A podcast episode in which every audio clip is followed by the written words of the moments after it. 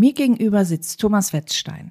Er ist seit 2019 Ortsvorsteher in Blumenfeld. Er ist hier geboren und wir sprechen darüber, wie er seine Kindheit hier verbracht hat, wie er zum Orgelspieler wurde und wie er seine Oma ausgetrickst hat. Herzlich willkommen, Thomas.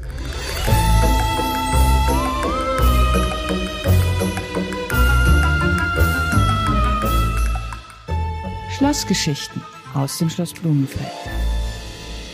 Im Vorgespräch, was wir zu dieser Episode geführt haben, ähm, hat deine Oma immer eine ganz große und eine zentrale Rolle gespielt. Du hast viel von deiner Oma erzählt. Was glaubst du, was sie sagen würde, wenn sie heute das Schloss so sehen würde und dich hier als Ortsvorsteher?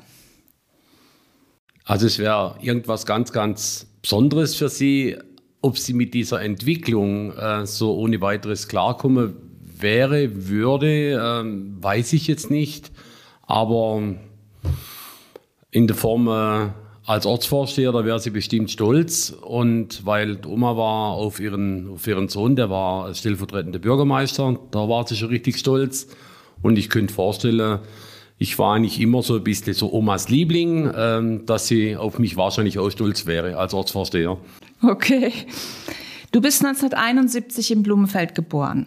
Wahrscheinlich unten auch im Krankenhaus. Im Krankenhaus in Blumenfeld, jawohl.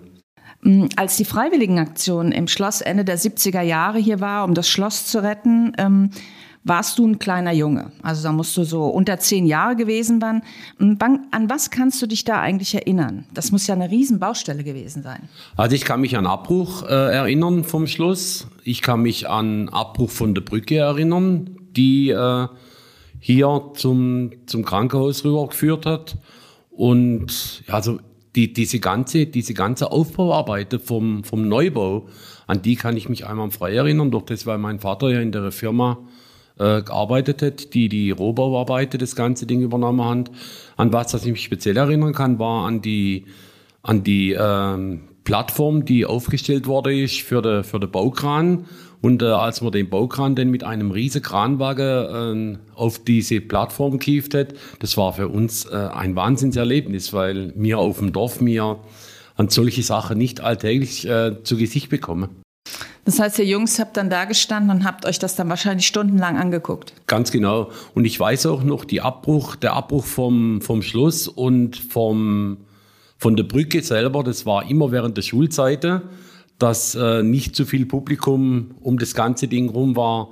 Also wie gesagt, ähm, ja, die, es war für uns nichts Alltägliches. In der Großstädte drin waren das alltägliche Prozesse, aber für uns hier draußen auf dem Land war das natürlich was ganz, ganz Besonderes und für uns als Kinder natürlich sowieso, weil mit dem ganzen Ding ist auch der, der Schlussgraben dementsprechend hergerichtet worden als Materiallager und da, wie gesagt, das war für uns was, ein, ein richtig attraktiver Spielplatz früher. Deine Oma hat ja hier hinter dem Stadttor, es gab ja zwei Läden hier im Dorf, im Städtle, und ihr hattet den, der hinter dem Stadttor war. Das so einen kleinen Laden gab. Was konnte man denn da so alles kaufen eigentlich? Man konnte eigentlich alles kaufen. Man konnte Obst kaufen, man konnte Kartoffeln kaufen, man konnte Zwiebeln kaufen, man konnte Kurzware kaufen, also sprich, äh, Gummi für Sterilisiergläser, äh, für, für Marmeladgläser. Äh, man konnte Zucker kaufen, man konnte Zeitschriften kaufen. Äh, ja, man konnte Nudeln kaufen, Konserve wie Essiggurke oder sonst irgendwas. Man konnte Getränke kaufen, Mineralwasser. Und es kam einmal in der Woche, das war meistens freitags abends, da kam auch die, die Metzgerei entweder von Tenge oder von Büslinge. Damals war in Büslinge war äh, zwei Metzgerei und eine hat diesen Tante Emma Lade beliefert. Und da kam dann Frischware und die Leute äh, konnten am Samstag oder auch am Sonntagmorgen noch im Gottesdienst äh, diese Ware kaufen. Mhm. Ich, du hast mir aber auch erzählt in unserem Vorgespräch, dass es da auch die Bravo gab und die neue Revue und deine Oma das gar nicht so toll war, fand und die immer vor euch Jungs versteckt habt, ne? Ganz genau. Es gab die Bravo, es gab die neue Revue. Das waren so Heftle. Die, es gab auch das Schlüsselloch von früher noch, also wenn das noch bekannt ist. Und das waren äh, diese Heftle, die waren für die Oma und äh, natürlich ein totales No-Go. Meine Oma war streng gläubig, sie war also jeder Abend fast in der Kirche. Damals war fast doch jeder Abend Kirche im Blumenfeld.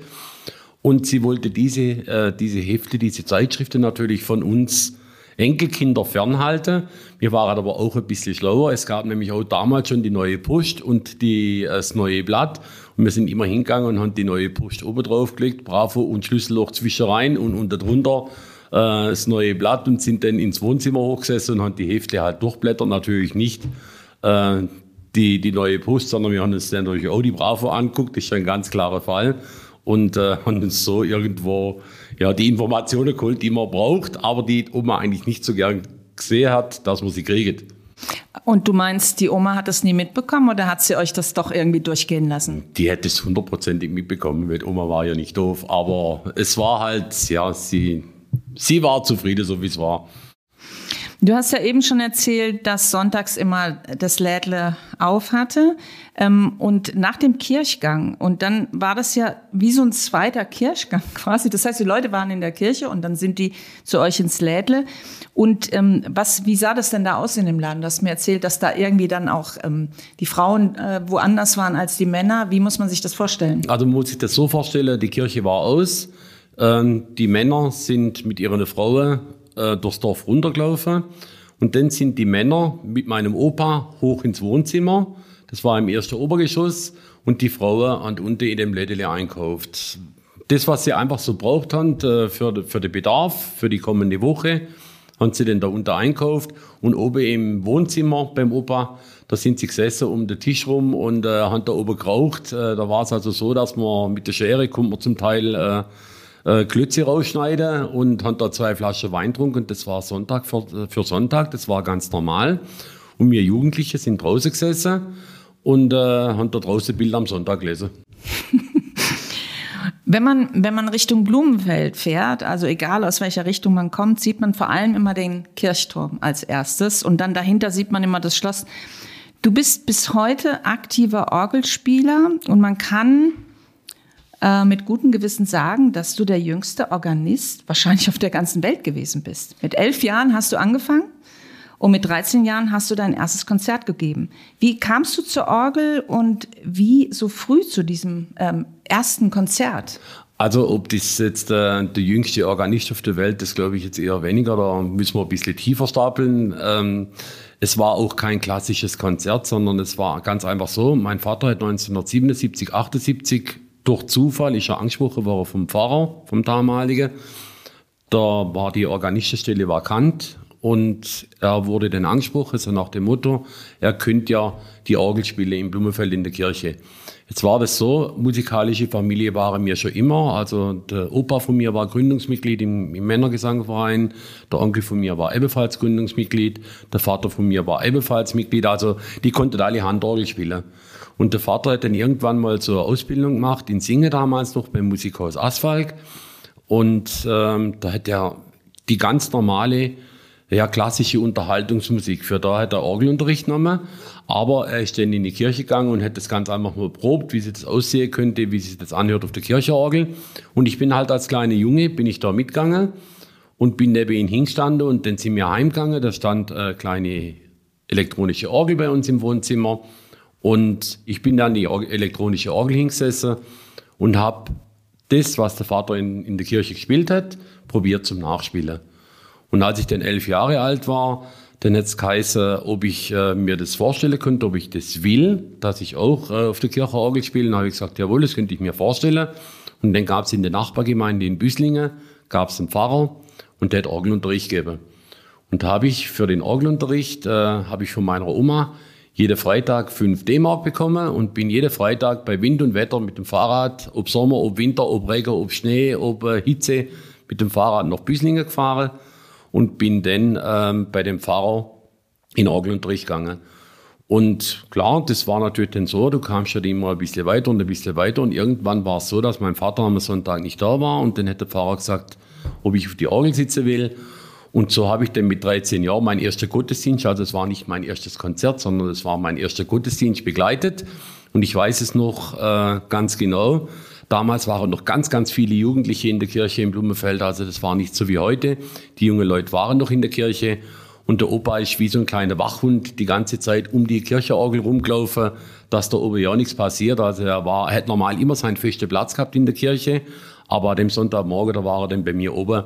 Und so begann meine äh, Organistenkarriere in, in Blumenfeld und die übe bis zum heutigen Tag aus.